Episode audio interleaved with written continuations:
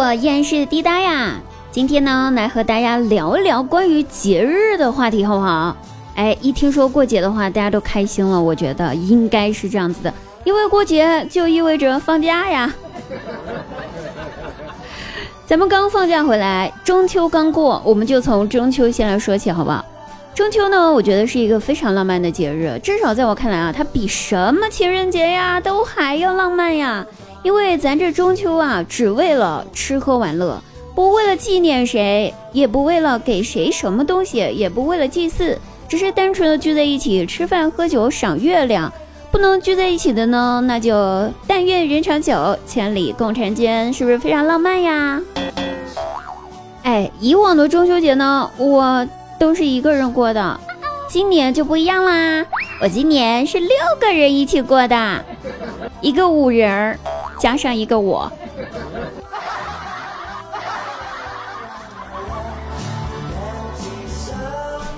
在大家的欢声笑语的氛围当中呢，哎，张大鸟很不幸的中秋的大早上就生病住院了。一整天过去了之后，没有短信，没有微信，都没有祝福，也没有人打电话问候他呀，只有他一个人孤零零的躺在医院的病床上。护士小姐姐查房的时候，她伤心的跟护士小姐姐说：“说护士呀，我感觉我好孤单，我真的，一无所有了呀。”护士小姐姐听了之后，赶紧安慰她道：“怎么会呢，先生，你也不是一无所有呀，这不，您还有病呢，来吃药。”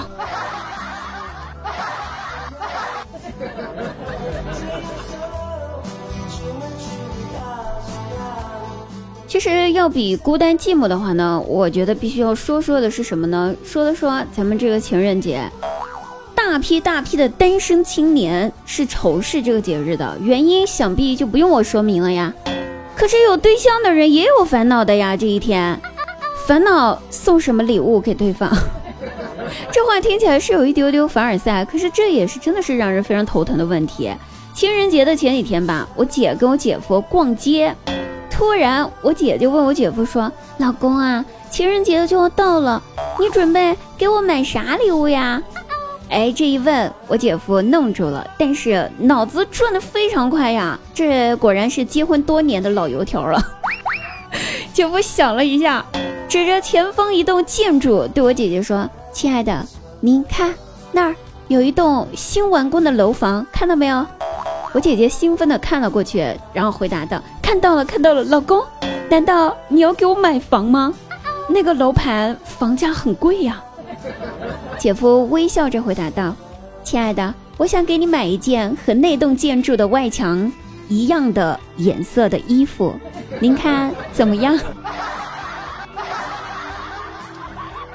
那栋外墙的外色 是绿色的。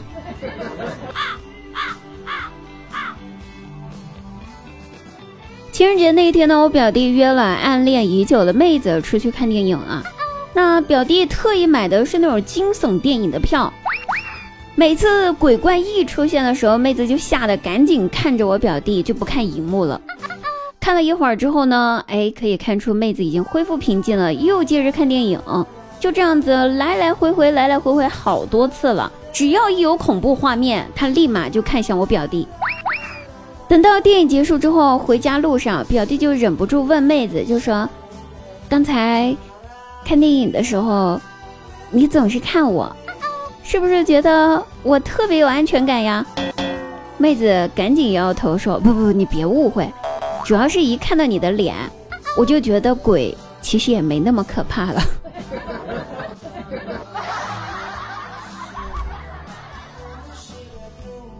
好，这是咱们情人节，咱们说说清明节吧，好不好？本来吧，清明节就专门为了祭祀先人而存在的，但是我妈就特别的封建迷信，每年清明节一定要带着我去找人给我算上一卦，今年也没逃掉这个命运啊，被生拉硬扯的去找人算了一把周易，那先生给我算了一下我的八字。然后呢，算了之后就跟我说，就说，哎呀，今年小姑娘身边的朋友哎多，但是朋友当中小人很多呀，得注意一下啊。那我肯定是没怎么在意，我不信这个，但是我妈伤心了呀，生怕我被人害呀。然后我妈就赶紧问大师说：“大师，我女儿这个该怎么破解呀？”然后大师又算了一卦，算了之后跟我妈说：“嗯，其实也不用太在意，因为你女儿本身也是个小人儿。”所以他的意思就是说，小人跟小人在一起嘞。所以说我身边的朋友都是小人呗，我也是个小人呗。怎么这么恐怖呀？封建迷信害死人哦！平常时间吧，家里面催婚都是拿年纪大了呀，然后你身边的朋友咋咋咋地啊，这样子的理由啊来催。但是，一遇到清明节就不一样了。一遇到清明节，我妈就跟我说说，昨晚我。她睡觉做了个梦，梦见我姥姥了。我姥姥吧，在梦里面一把鼻涕一把泪的，边哭还边骂我妈，说我妈不孝顺，说什么外孙女找不到对象，自个儿也不上心，不要去祭拜她了。那我妈把这梦一说，我还能说啥呀？我总不能让我妈背上一个不孝顺的罪名，对吧？所以我只能换上了衣服，自愿出门去见相亲对象，而且是见他们提前了好几天。给我准备好的相亲对象。临出门之前呢，我妈语重心长的跟我说：“说闺女儿啊，这次跟你相亲这位男生非常厉害啊，绝对不是一般的人物。不管最后你俩能不能成，都千万不要得罪对方，听到没？”那我这话一说，我我心想，这人背景应该在我们当地很牛吧，不然我妈也不会说这种话，对不对？所以呢，整个相亲过程呢，我是有一点战战兢兢的了。不过吧，我这人好奇心打小就很重，我特别好奇他到底啥背景，能让我妈对我说这种话，怎么就不是一般的人物了呀？于是我就小心翼翼问他说：“说你好，听我妈说您不是一般的人，冒昧的问一下，您怎么不一般呢？您是从事什么行业的呢？”然后他不好意思的笑了笑，回答道。从小学到高中，甚至大学，我除了一班，其他的二三四五六班都待过。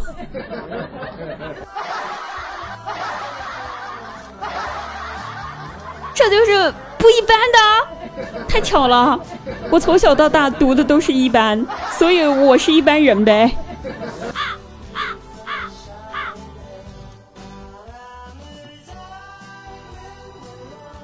国庆节快要到啦，我相信很多人都已经跟我一样掰着手指头等待国庆的到来了。现在大家都是一样的心啊，同一个世界，同一个梦想，同一个中国，同一个中国梦啊，那就是一门心思都想着要给咱们伟大的祖国母亲庆生。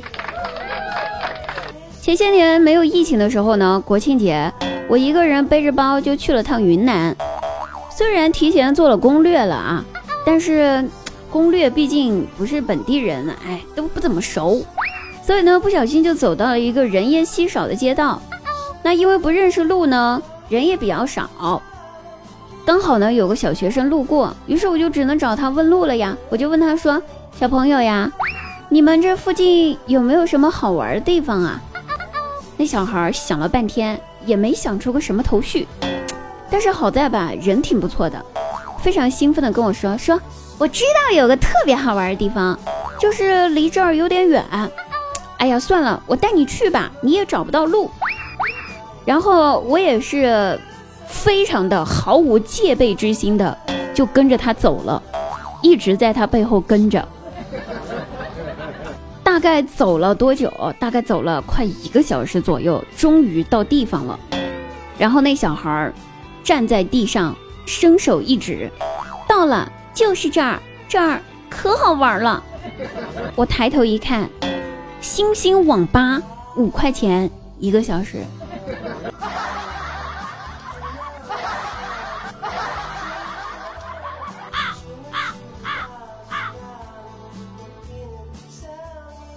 后来吧，去了一个热门的景点，那热门的景点人也多呀，还有里三层外三层的，挤死我了。好不容易挤到一个空旷的地方，我就在那儿站着拍照，哎，感叹一下祖国的大好河山。这个时候吧，一位外国友人走到我面前，原谅我啊，英语确实没学好。人家叽叽咕咕和我说了半天话，我硬是一句也没听懂。正当我丈二和尚摸不着头脑的时候，一旁打扫卫生的大姐跟我说：“哎呦，小姑娘，人家让你帮人家照个相。”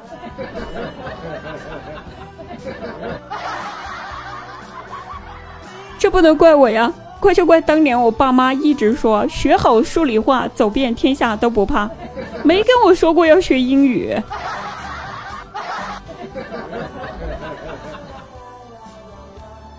那这些呢，都是疫情之前的事情了。现在呢，咱们响应国家的号召，能不扎堆咱就不扎堆。国庆在家待着也挺好的，对不对？不过有件事儿我得提两句哈。不知道大家发现没？现在有些朋友很不像话，有事儿没事儿就爱请人家吃饭，结账的时候吧还抢着掏钱，哎，不让他掏钱他还急眼儿，吃完饭还不满足，还得请人家去撸串、看电影、吃宵夜。